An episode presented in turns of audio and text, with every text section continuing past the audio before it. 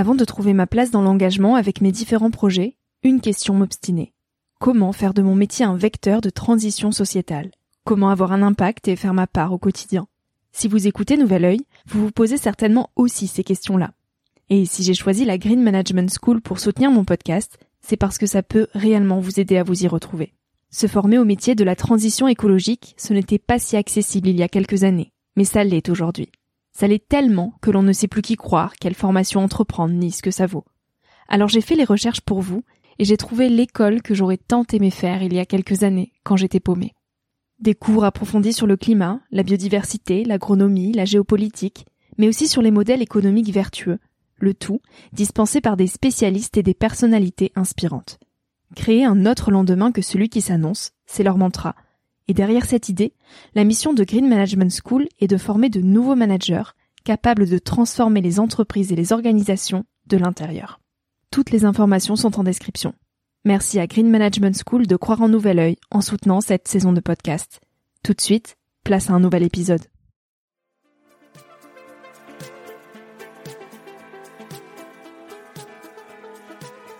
Hello, je suis Victoria et j'ai 23 ans. Chaque semaine, j'embarque mon micro jaune et je pars à la rencontre de personnes inspirantes pour poser mes questions sur ce qui fait nos vies, dans un monde où l'on se cherche et où on questionne notre avenir. J'espère qu'écouter le parcours et les conseils de ces personnes qui ont rêvé et osé faire de leur rêve une réalité t'aidera toi aussi à avancer d'un pied plus sûr dans la vie.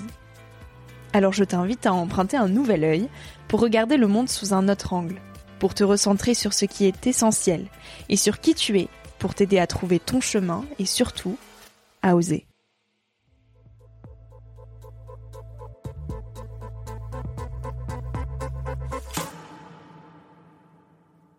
Du temps, du travail, de la persévérance et de temps en temps vous avez un palier de satisfaction.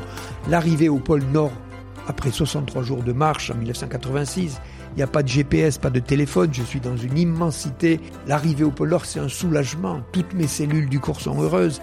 Si vous voulez faire de la randonnée, ne commencez pas par vouloir faire le Mont Blanc. Faites des petites choses, mais vous les terminez, même si vous avez des ampoules et mal aux pieds. Revenir avec quelque chose qui était l'accomplissement d'un projet. Soyez les explorateurs engagés de votre temps pour être les acteurs du monde de demain. Ce sont les mots de Jean-Louis Etienne, pour qui la plus belle des récompenses serait que son parcours soit une source d'inspiration un modèle d'audace, un encouragement à croire et à exprimer ses convictions. Son parcours, c'est celui d'un explorateur qui invente des expéditions scientifiques pour rappeler à quel point l'océan est au cœur de l'avenir du climat et des ressources pour l'humanité.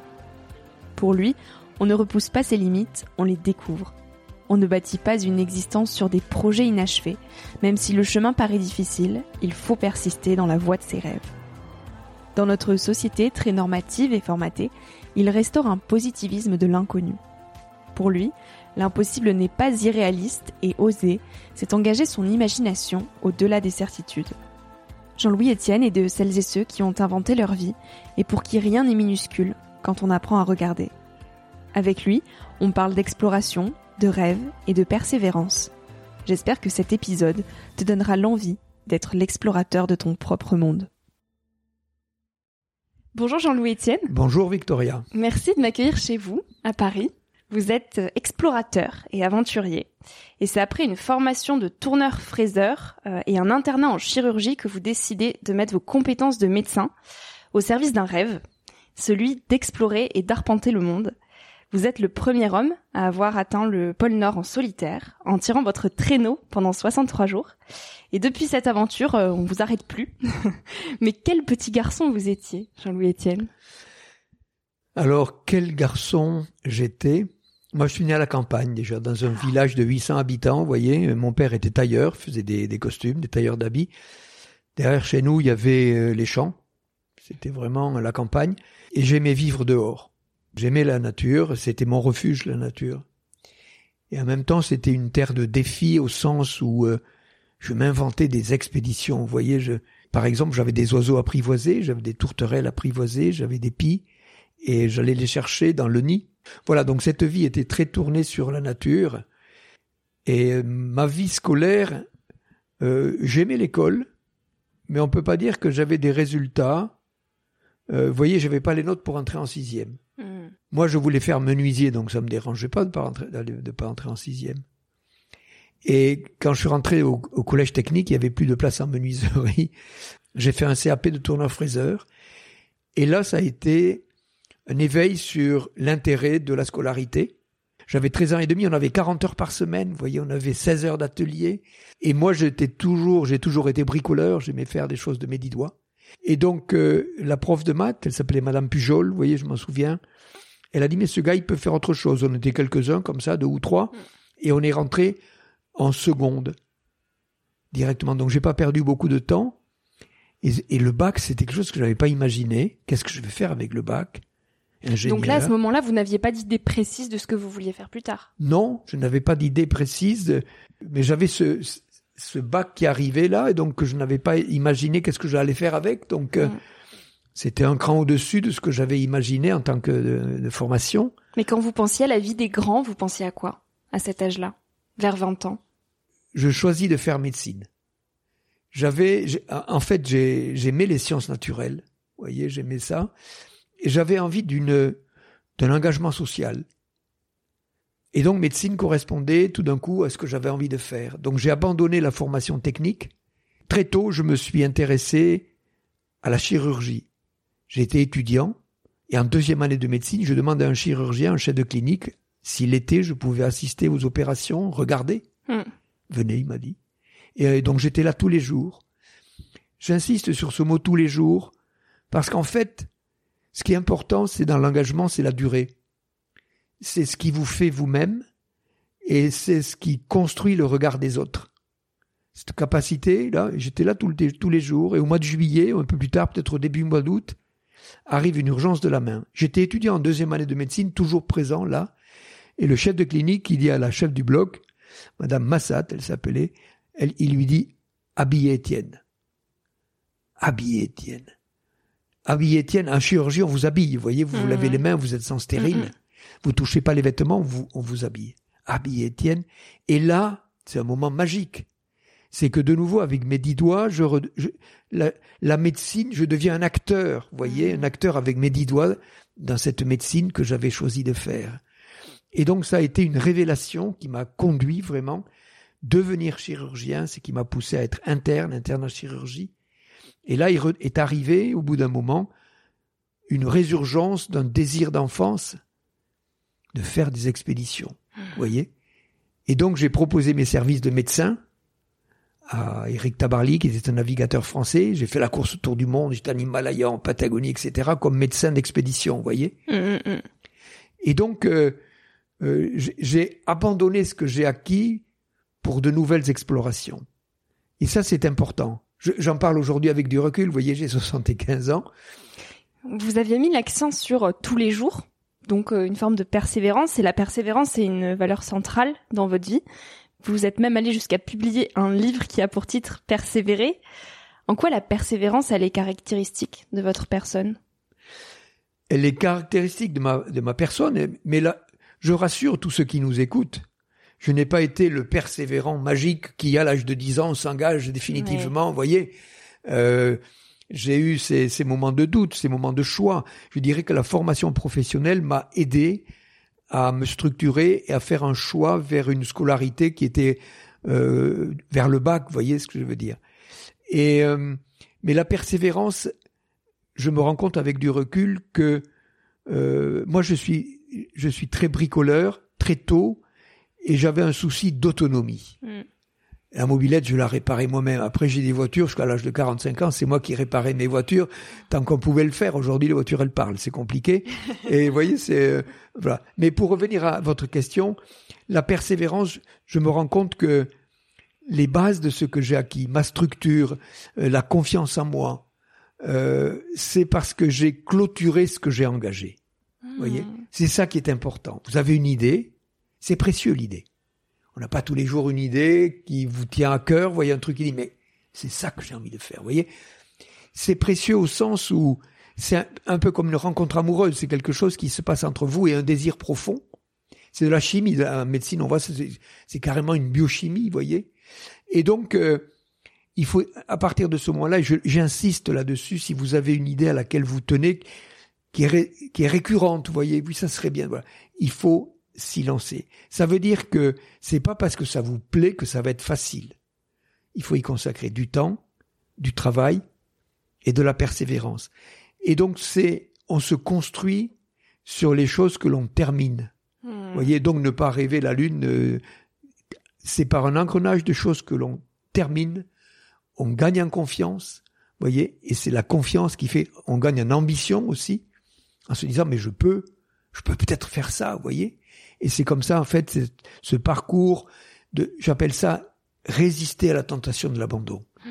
Quand ça devient difficile, on se dit mais ah c'est peut-être pas tout à fait ça, c'est peut-être que, voyez, non, si c'est quelque chose qui à un moment donné a émergé en vous comme un besoin, c'est important d'aller au bout. Et comment on fait la part des choses entre euh, là j'ai tout essayé, je me suis vraiment donné les moyens à fond pour que ça marche et effectivement ça n'aboutit pas, euh, j'abandonne, je passe à autre chose ou non il y a encore à faire, euh, je j'ai pas tout essayé. Comment on trouve le juste milieu entre ces ces deux choix là Vous savez, j'ai ça fait longtemps que je mène des projets d'expédition. C'est tout le temps difficile. Euh, c'est tout le temps difficile parce que c'est une entreprise, une expédition. Hmm. Et je dis tout le temps, il faut avancer toutes les antennes dehors. Vous voyez? Il faut capter tout ce qui peut enrichir. Moi, j'ai l'expérience, mais, mais j'ai des moments de découragement. Je me dis non, là, peut-être je vais pas y arriver. Comment vous faites pour garder espoir dans ces moments de découragement? Capter tout ce qui va pouvoir enrichir.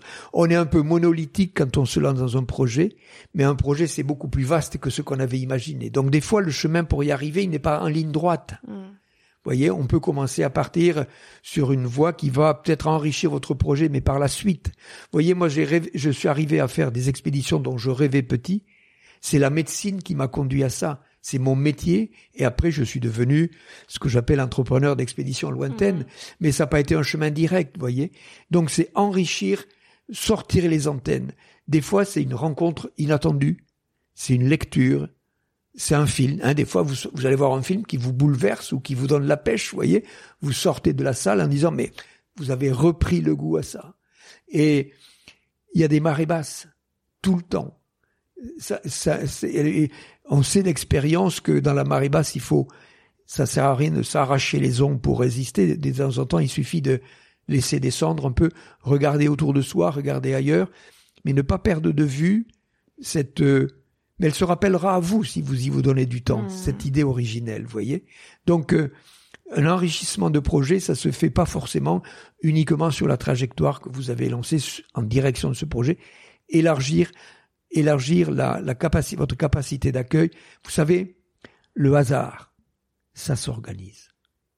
Le hasard s'organise dans le sens où si vous avez, vous, vous êtes sur le chemin de ce désir, et tout d'un coup vous allez faire une rencontre, ça peut être un film, un livre, quelque chose, mais cette rencontre correspond, va être en écho avec vous, parce que vous l'attendiez, parce que vous êtes prêt à la recevoir, voyez?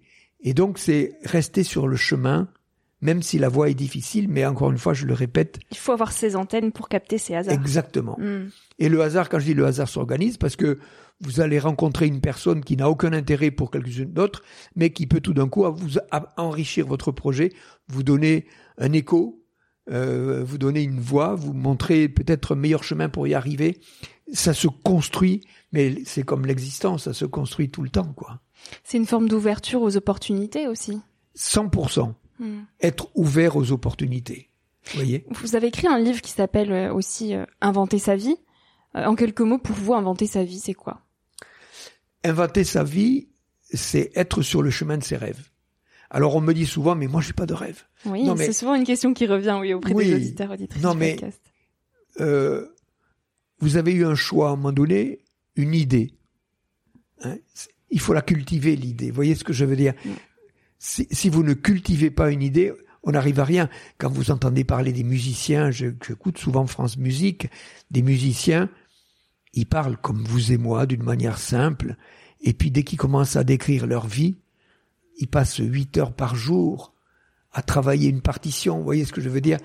On a, moi, si je vous parle de mes expéditions, je vais vous amener dans un rêve d'expédition. Mais si vous m'interrogez sur comment on les construit, c'est une vraie entreprise. C'est une espèce de pyramide, si vous voulez, euh, qui repose sur un désir, et après il faut la construire. Et la partie qu'on voit, ce n'est uniquement la partie émergée, celle dont on parle dans les médias. ou mmh, l'iceberg. L'iceberg, vous voyez. Et donc, c'est ça qu'il faut comprendre. C'est du travail, du temps, de la persévérance. Est-ce qu'il faut une forme d'inconscience euh, pour oser se mettre en danger, comme euh, vous avez pu le faire, notamment pendant vos expéditions? Inconscience, non. Au contraire, j'ai une hypervigilance. Hmm. Euh, des fois, j'ai peur. J'ai eu peur de temps en temps en allant au pôle Nord, passer sur la glace très fine, et je savais que si je passais à travers, je risquais de pas m'en sortir. Donc la peur, c'est quelque chose qui, qui est un signal. Ça veut dire que vous n'avez pas encore atteint la connaissance pour traverser l'obstacle voyez? Et donc ça demande ce travail de nouveau, d'apprentissage. Il y a, il faut aussi à un moment donné sortir de ça, euh, faire un choix qui est audacieux, l'audace, voyez Ça compte beaucoup pour vous l'audace. Ben c'est fondamental. Mm. L'audace, c'est engager son imagination au-delà des certitudes. Vous savez pas, mais vous avez une envie, et il faut se, il faut se méfier de tout ce qui vous dit autour. Ça n'a pas d'avenir. Euh, je sais pas à quoi ça sert. C'est risqué. C'est risqué, mais on s'en fout. Voyez, moi, par exemple, je, je, je, je le répète, j'avais pas les notes pour entrer en sixième parce que je sais aujourd'hui, je l'ai appris avec mes enfants. Ils sont dyslexiques, dysorthographiques, des troubles d'attention. Vous voyez tout ce que l'on décrit aujourd'hui. Mm. Donc, euh, avec du recul, je sais que j'étais, j'étais fait ainsi. Vous voyez. Et à un moment donné, ce chemin, le manuel m'a conduit à, au collège technique. Euh, l'apprentissage m'a aidé tout d'un coup à prendre confiance, à m'intéresser. Et puis j'ai été orienté vers le. Vous voyez ce que je vais vers le bac. C'est pas un chemin euh, facile, mais ce qui est intéressant, c'est de se maintenir sur sur une trajectoire. Voilà. Et à un moment donné, vous la clôturez. Peut-être vous rendre compte que ça sert à rien, mais ça ne sert jamais à rien. Il faut se faire une trousse à outils dans la vie. Mmh. voyez? Elle se compose de quoi cette trousse à outils? Mais d'une multitude de choses, de rencontres. Parler l'anglais. C'est important. C'est fondamental. Fondamental parler l'anglais. Moi j'ai appris l'anglais au collège technique, vous voyez, c'était pas brillant. Mais petit à petit, j'ai commencé à voyager. L'anglais, c'est un outil. Alors donc, quand vous dites dans une classe, euh, apprenez l'anglais, je vois les mous là. voyez? Et je leur dis, attendez, je prends, je prends mes dispositions par rapport au prof d'anglais, et donc je leur dis, l'anglais, mais c'est pas une langue, c'est un outil de travail. Vous multipliez par 100 vos chances de trouver du boulot. Aujourd'hui, quand vous cherchez du travail, que vous dites, euh, je parle très bien l'anglais, vous le voyez, mm. ah, voilà quelqu'un qui va pouvoir ouvrir l'entreprise ou dialoguer avec, vous voyez ce que je veux dire? C'est ça, se faire des outils, euh, la lecture, euh, alors je rassure ceux qui nous écoutent, moi je suis très dyslexique, je m'épuise dans la lecture, mais je, je, je lis sur des petits paragraphes des choses qui me construisent, quoi. C'est un chantier permanent, l'existence, inventer sa vie. C'est ça qui est intéressant. Explorer. Donne un autre exemple. J'ai fait, quand je suis rentré de la course autour du monde à la voile, c'était en 78, vous voyez, il y a longtemps, hein.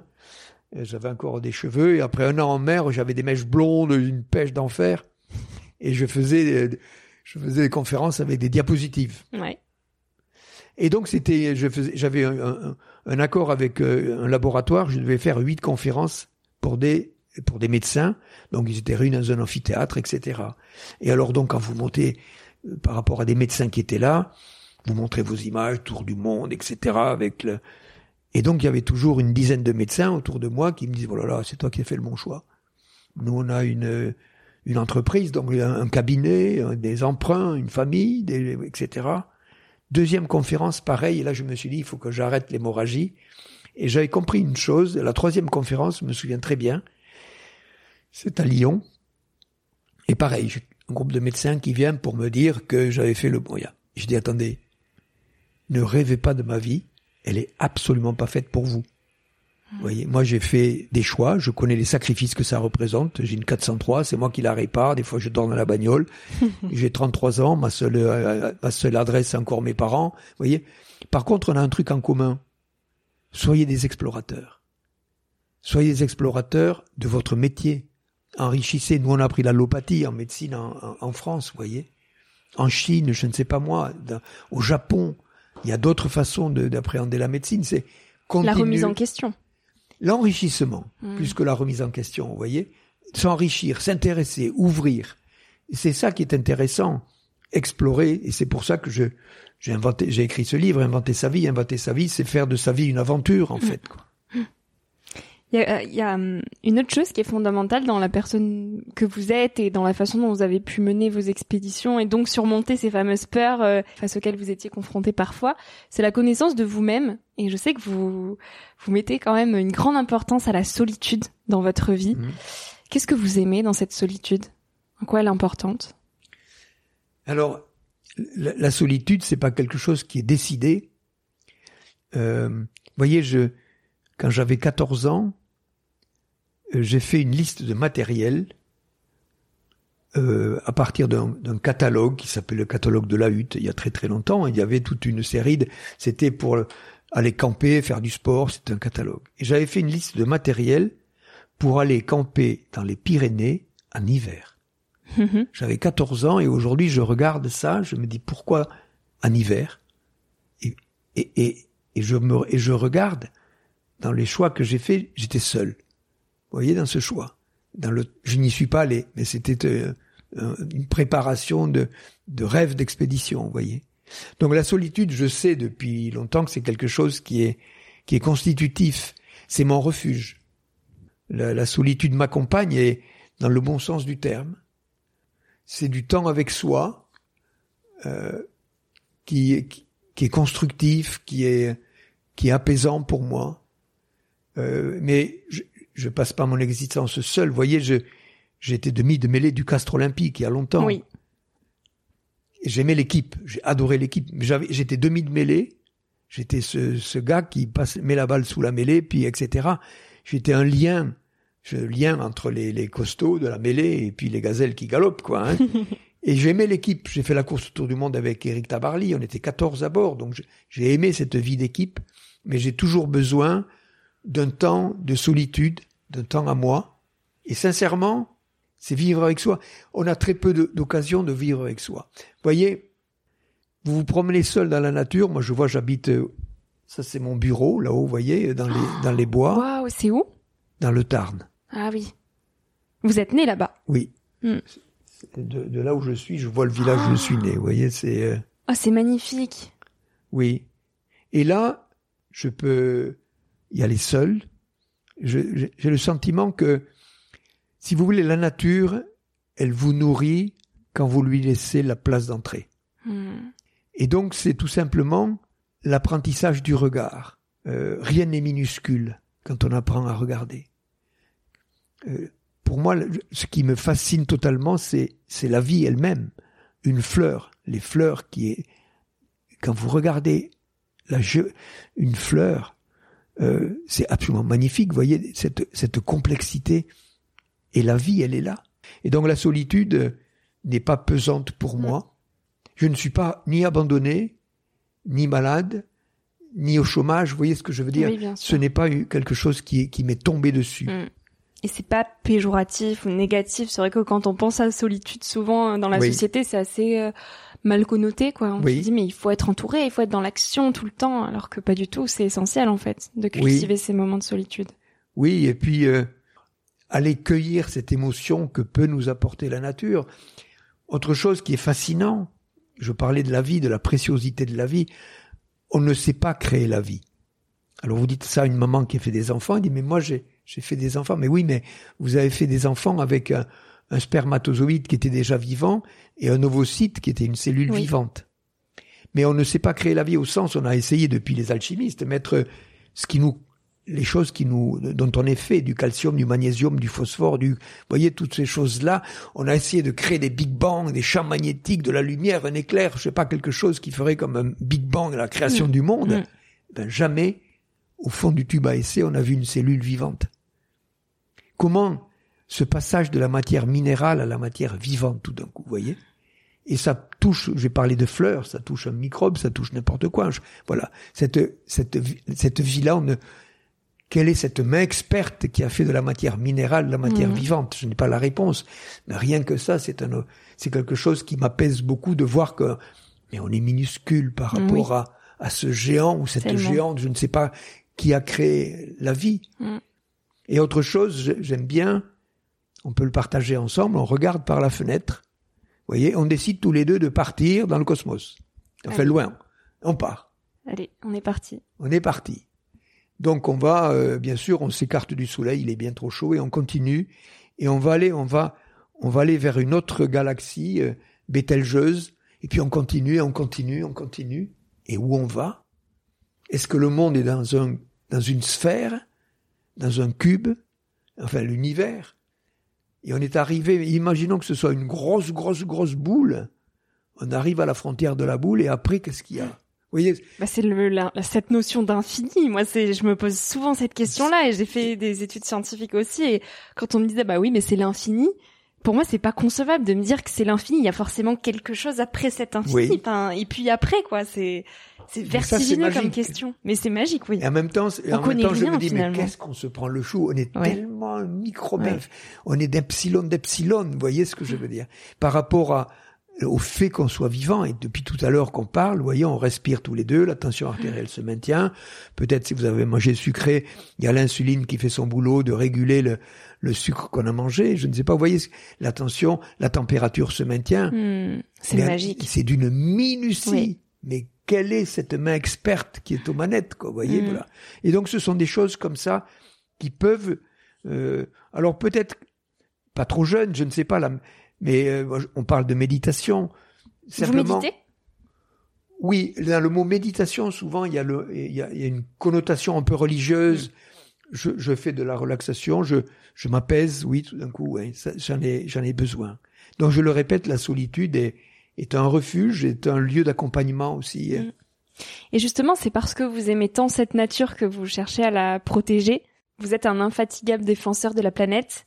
Euh, vous avez mené entre 1990 et 1996 plusieurs expéditions scientifiques pour comprendre le rôle que jouent les régions polaires sur la Mm. vie et, et le climat, euh, le climat de la Terre. Aujourd'hui, vous avez 75 ans. Euh, vous avez vu le monde changer, si on peut dire. Oui. Et en toute transparence, euh, est-ce que vous êtes inquiet pour l'avenir de notre planète? Ou de l'humanité plutôt, parce que la planète s'en sortira bien sans nous, mais pour notre euh, Ouais. avenir à nous Vous voyez, je suis né en 1946, c'est la fin de la guerre, la deuxième guerre mondiale, le monde est ravagé. Mm. Euh, ça a été terrible. Le nombre, quand vous passez devant les monuments aux morts en France, la liste qui est dans tous les villages, ils avaient tous 20 ans. Mm. Donc effectivement, le monde, le monde connaît des secousses comme ça. Euh, il faut reconstruire après. À l'heure actuelle, c'est vrai qu'on parle de la sixième extinction des espèces. Le réchauffement climatique est une réalité. Euh, moi, j'appelle ça une fébricule en médecin. Un médecin, les petites fièvres chroniques. Vous voyez, une petite fièvre. euh, Et les fièvres chroniques, quand on s'en occupe pas, ça, on va vers des complications. On en est là aujourd'hui. Tout le monde et on est tous conscients de la situation. La solution est complexe. Elle concerne un- un changement global de d'accès à l'énergie, de consommation, mais on a l'intelligence des solutions. Et on va devoir passer en peu de temps de 80% d'énergie fossile que l'on consomme aujourd'hui. La planète tourne aujourd'hui avec 80% d'énergie fossile. Si on veut atteindre la neutralité carbone en 2050, il va falloir remplacer ces 80% d'énergie fossile en 80% d'électricité non carbonée. C'est un, c'est un challenge énorme. C'est un challenge de, de, de, la jeunesse aujourd'hui. Donc je, je, je rencontre les, jeunes, je leur dis vous êtes dans la rue, vous alertez.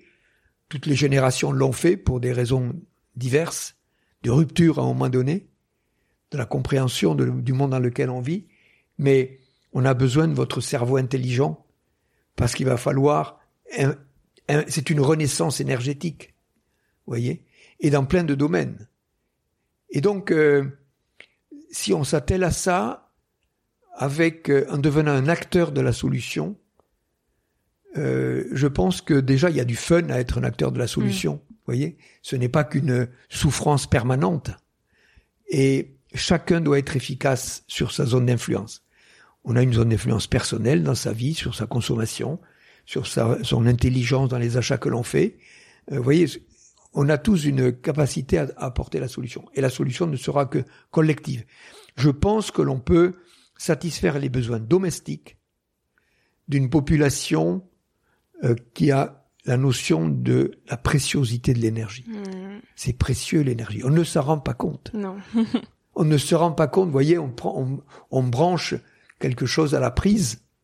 On ne sait pas si ça consomme 10 watts, 1 kilowatt, 10 kilowatts. On laisse le téléphone branché toute la nuit, on se rend pas compte. Euh. Oui. Vous voyez, quand on parle d'économie, on parle en dollars, on parle en euros, et quand vous dites 100 000, on a une idée de ce que c'est 100 000 dollars ou 100 000 euros, un million, un milliard, même si on n'a pas trop de la notion de l'euro, du Mais si je vous dis, peut-être pas à vous, mais d'une manière générale, kilowatt, mégawatt, mm. gigawatt, terawatt, qu'est-ce que ça représente, voyez? Et c'est vrai qu'on n'a pas la notion de la quantité d'énergie que l'on consomme parce que ça a été et c'est toujours tellement facile d'accès. Et on pense que c'est acquis. On pense que c'est acquis et ça nous rend tellement de services. Quand on habite en ville, dans un immeuble où je suis là, en bas de temps en temps, vous avez un panneau. Mardi, l'électricité sera coupée de 9h à 18h. Mm. Vous êtes désemparés. Oui, euh, justement ce jour-là, vous aviez, vous voyez ce que je veux dire? On a, c'est tellement facile qu'on ne s'en rend pas compte. Et donc, euh, je le répète, je pense qu'on peut se satisfaire, on peut satisfaire les besoins domestiques. Je dis bien domestiques, des besoins, des besoins domestiques, pardon, d'une population qui qui sait ce que c'est que l'énergie, qui sait comment on la consomme, comment on l'économise, comment on la stocke, qui a isolé l'habitat. Et je pense que ça, c'est la force des territoires dans un territoire, quand vous dites aux gens, moi, voyez, là où j'habite, dans la campagne, dans le Tarn, j'ai 80 panneaux solaires sur le toit mm. et j'ai 6 éoliennes à, à 800 mètres de chez moi. C'est moi qui ai défendu, quand elles ont été proposées, la mairesse du village, qui est tout petit, elle m'a dit, ça va me payer la moitié de la voirie. Le vent qui souffle et qui fait tourner les pales, ça paye, parce que il y a une obligation d'achat de, de l'EDF. Et pour moi, c'est pareil. Et donc, je dis aux gens, tous les ans, l'EDF, qui a une obligation d'achat de mes panneaux solaires, me fait un chèque cette année encore de 3500 euros. C'est un bon investissement, surtout aujourd'hui où les panneaux solaires ne sont plus très chers. Au lieu de mettre à la caisse d'épargne, je ne sais pas peut-être le chef de la caisse d'épargne nous entend, mais on peut proposer autre chose, ça rapporte pas grand-chose, vous voyez. Soyez des acteurs de la solution, mettez des panneaux solaires sur le toit, vous avez une petite voiture électrique, parce qu'on va tous vers la voiture électrique, on le voit bien, une petite voiture. Vous allez faire le plein avec le soleil, Hmm. Vous allez devenir des autoconsommateurs. Vous êtes un acteur de la solution. Et puis ça va vous plaire. Et vous allez prendre la météo. Et vous allez voir que mardi, il y a du soleil. Mardi, a du soleil, vous faites la lessive, puisque la, la, machine à laver va tourner avec le soleil. du bon sens, en fait. Du bon sens. Vous hmm. avez tout à fait raison. Mais en, en, devenant un acteur de la solution, on se prend au jeu. Et, vous voyez, et ça, ce n'est plus une souffrance permanente que de se dire, mais qu'est-ce qu'ils font? Parce que je, qu'est-ce qu'on me dit en conférence tout le temps, Peut-être qu'on vous le dit à vous aussi. Et vous ne trouvez pas qu'ils ne font rien, sous-entendu les autres, quoi, hein. C'est tellement plus simple de remettre la faute sur les autres. Il n'y a pas un bouton on et off, vous voyez. C'est sûr. Et, et, voilà. Et donc je leur dis, et vous, qu'est-ce que vous faites Bien sûr. Voilà. Et je, mm. je leur dis ce que je viens de raconter. Devenez un acteur de la mm. solution. Montrons l'exemple. Donc, est-ce que je suis inquiet euh, Je pense que si on ne fait rien, on va vers, vers une planète qui va être euh, vraiment inconfortable avec des étés à 40, 45. Vous voyez ce que je veux dire C'est une réalité. On le voit en Inde aujourd'hui, des pics à 60 degrés en ce moment. Donc on a intérêt, mais l'action, elle, elle, doit être efficace tout de suite. Il y a des grands bouleversements. J'ai, j'ai évoqué la guerre de, à la fin. J'étais tout jeune à la fin de la guerre. On voit ce que c'est quand on regarde des images, ce qui s'est passé à l'échelle planétaire. On vit aujourd'hui une guerre euh, avec la Russie qui a déclaré la guerre, avec des des inquiétudes et regardez le phénomène, ce phénomène-là totalement inattendu, qui amène l'Europe vers des choix, de se réunir pour trouver des solutions différentes, pour développer maintenant certainement les énergies renouvelables parce qu'on va avoir besoin, accélérer la transition vers du gaz ou du pétrole qui devient compliqué à avoir, qui va devenir très cher. Voyez, donc il y a des événements comme ça qui sont circonstancielles et qui nous arrivent. Espérons qu'on va pas avoir une grosse météorite qui nous tombe dessus comme qui a fait disparaître les dinosaures. Mais il y a de temps en temps des grands changements qu'on a vécus. la Covid a permis de mettre en évidence l'intelligence humaine. On est des mm. mutants surdoués. Le vaccin à l'ARN messager, c'est prodigieux. Vous voyez, on a trouvé ça en peu de temps. Mm, mm. Vous avez un certain recul aujourd'hui sur la vie. Qu'est-ce que cette vie vous a appris? Euh, que vous n'avez pas lu ou vu dans vos cahiers d'école Écoutez, dans les cahiers d'école, on apprend. Je me souviens qu'on apprenait l'histoire. Je n'aimais pas l'histoire. Je me souviens de ces livres d'histoire où on nous montrait la civilisation grecque et puis après des dates qu'il fallait apprendre. Ça ne m'intéressait pas du tout. Ça ne m'a jamais enrichi. La littérature, j'avais du mal à lire. Voyez. Donc, euh, on apprend un canevas, on apprend à lire, à compter, à écrire. Donc ce sont des bases intéressantes, mais, mais c'est l'existence qui vous apprend. C'est l'engagement qui vous apprend, vous voyez. Euh, la relation aux autres, la complexité du monde, euh, trouver des solutions. Et je le répète, c'est la vie peut, peut devenir un enrichissement permanent. Enfin, permanent, c'est pas toutes les minutes, mais une trajectoire, s'engager sur une trajectoire, même si c'était pas l'objet d'une grande passion au début, ça peut le, devenir. Moi, quand je parle de mes expéditions, on me dit, mais vous, vous avez la passion, ça a l'air facile, quoi. Non. La passion, vous savez, c'est comme le feu. Si vous mettez pas des bûches, ça s'arrête. Et les bûches, des fois, elles sont pas dans le jardin. Vous voyez, des fois, il faut aller loin. Donc c'est ça, je le répète tout le temps, du temps, du travail, de la persévérance, et de temps en temps, vous avez un palier de satisfaction. Mm. L'arrivée au pôle Nord après 63 jours de marche en 1986, il n'y a pas de GPS, pas de téléphone, je suis dans une immensité, mm. dans une dans une retraite d'une grande intensité. L'arrivée au pôle Nord, c'est un soulagement. Toutes mes cellules du corps sont heureuses. Vous voyez ce que je veux dire? Donc c'est c'est si vous voulez faire de la randonnée, ne commencez pas par vouloir faire le Mont Blanc. Faites des petites choses, mais vous les terminez, même si vous avez des ampoules et mal aux pieds. Revenir avec quelque chose qui était l'accomplissement d'un projet. Et toujours aller au bout et toujours aller au bout. Vous voyez, dans des écoles où je, un peu moins maintenant parce qu'on fait plus de modèles réduits, mais on en faisait avant, des modèles réduits d'avions ou de bateaux, donc on achetait des maquettes, c'était découpé, il fallait découper dans du bois, du balzac, coller, et on faisait voler ou naviguer, sauf qu'on faisait un avion, voilà. Et donc moi je sais que j'ai commencé des trucs que j'ai pas fini. Et donc, euh, je, je dis dans une classe, je le disais, qui c'est qui a commencé un modèle réduit d'avion ou de bateau là, qui a pas volé, qui a pas qui a pas flotté. Alors moi, je levais la main parce que j'ai commencé des trucs que j'ai pas fini, je suis pas parfait. je dis, tu rentres à la maison, tu le termines, tu fais voler ton avion, tu, ta vie va changer. Parce que tu auras clôturé quelque chose qui, à un moment donné, t'a donné envie, puis t'as abandonné. Toutes les choses qui vous ont donné envie et qu'on abandonne, ça s'appelle une frustration. Puis après, on a des regrets plus tard. On a des regrets plus tard, et on ne peut pas se consolider sur des choses inaccomplies qui sont des frustrations et qui mmh. vous amènent à douter de vous-même, quoi. Jean-Louis Etienne, vous nous avez donné quand même beaucoup de conseils dans cette interview, mais pour euh, clôturer, si vous aviez un conseil à partager aux jeunes d'aujourd'hui, ça serait lequel? Alors, j'ai une phrase qui est toute faite, mais j'ai essayé de l'enrichir un peu. Je leur dis tout le temps, soyez des explorateurs engagés de votre temps. De notre temps Oui, du temps présent. Oui. Pour être les acteurs du monde de demain. Vous voyez? Euh, je me rends compte de la difficulté qu'on peut avoir aujourd'hui avec ce que j'appelle un prolongement exosomatique, quoi. Hein. Quelque chose qui fait complètement. Cette troisième main. Qui fait partie de nous. C'est plus qu'une main, c'est un cerveau, c'est, euh, vous voyez, c'est, c'est, c'est. Donc il y a beaucoup de choses dedans. Oui. Et je dois dire que je m'en sers beaucoup. Ça m'amène beaucoup. Je suis, euh, je passe des, des heures et des heures sur l'ordinateur parce que on va très vite, on fait des mails, puis on a des informations très rapides aujourd'hui. Donc tout ça, je trouve que c'est quelque chose qui nous apporte beaucoup. Je pense que ce qu'il faut retrouver un peu, c'est euh, revenir à, à un jugement personnel, à son libre arbitre. On est euh, totalement englouti par la somme des informations qui nous arrivent. Et les informations qui nous arrivent, elles sont, si vous voulez, si vous écoutez soit les télévisions d'information, soit les radios, euh, c'est la même chose, elle vous passe les mêmes choses. S'il y en a un qui a un truc un peu plus loufoque et puis qui peut faire de l'écoute, vous voyez ce que je veux dire Mm.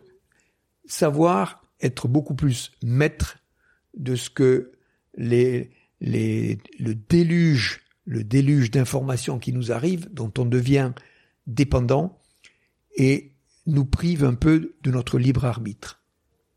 Et c'est important de prendre du recul par rapport à tout ce qui nous est raconté dans ces avalanches.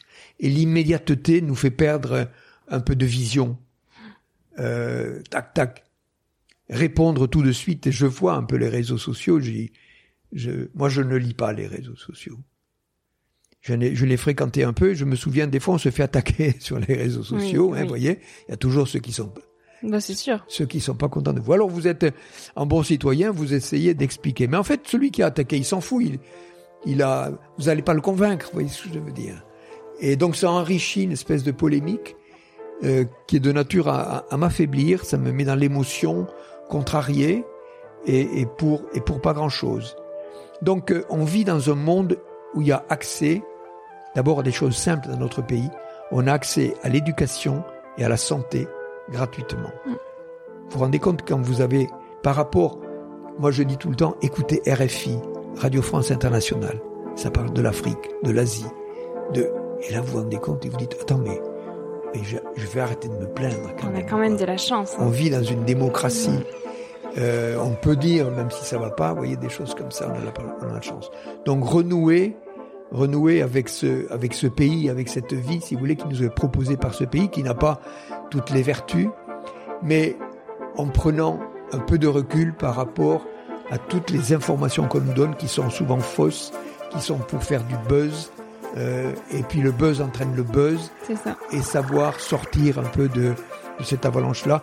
Et quand je parlais de solitude, qui est un moment avec soi, euh, avec l'expérience, on arrive à passer du temps avec soi. C'est passer, se laisser passer le temps sans avoir l'impression de le perdre. C'est beau. Bah, C'est une jolie phrase de la fin, tout ça. Merci beaucoup, Jean-Louis. C'était avec plaisir, c'est vous que je remercie. Merci. Merci à toi d'avoir écouté l'épisode jusqu'ici. Si ce moment t'a plu, je t'invite à le partager, à laisser quelques étoiles sur iTunes ou Spotify, ou à faire une story sur Instagram pour que je puisse te repartager. En attendant de se retrouver lundi prochain, tu peux me suivre au quotidien et m'écrire sur la page Instagram Nouvel Oeil. Sur le site internet www.nouveloeil-podcast.com, tu pourras aussi t'abonner à ma newsletter. J'y partage des inspirations, des nouvelles, des astuces et des petites choses qui font notre quotidien. Je te dis à la semaine prochaine pour de nouvelles aventures et en attendant, savoure la vie comme il se doit et fais des choses folles.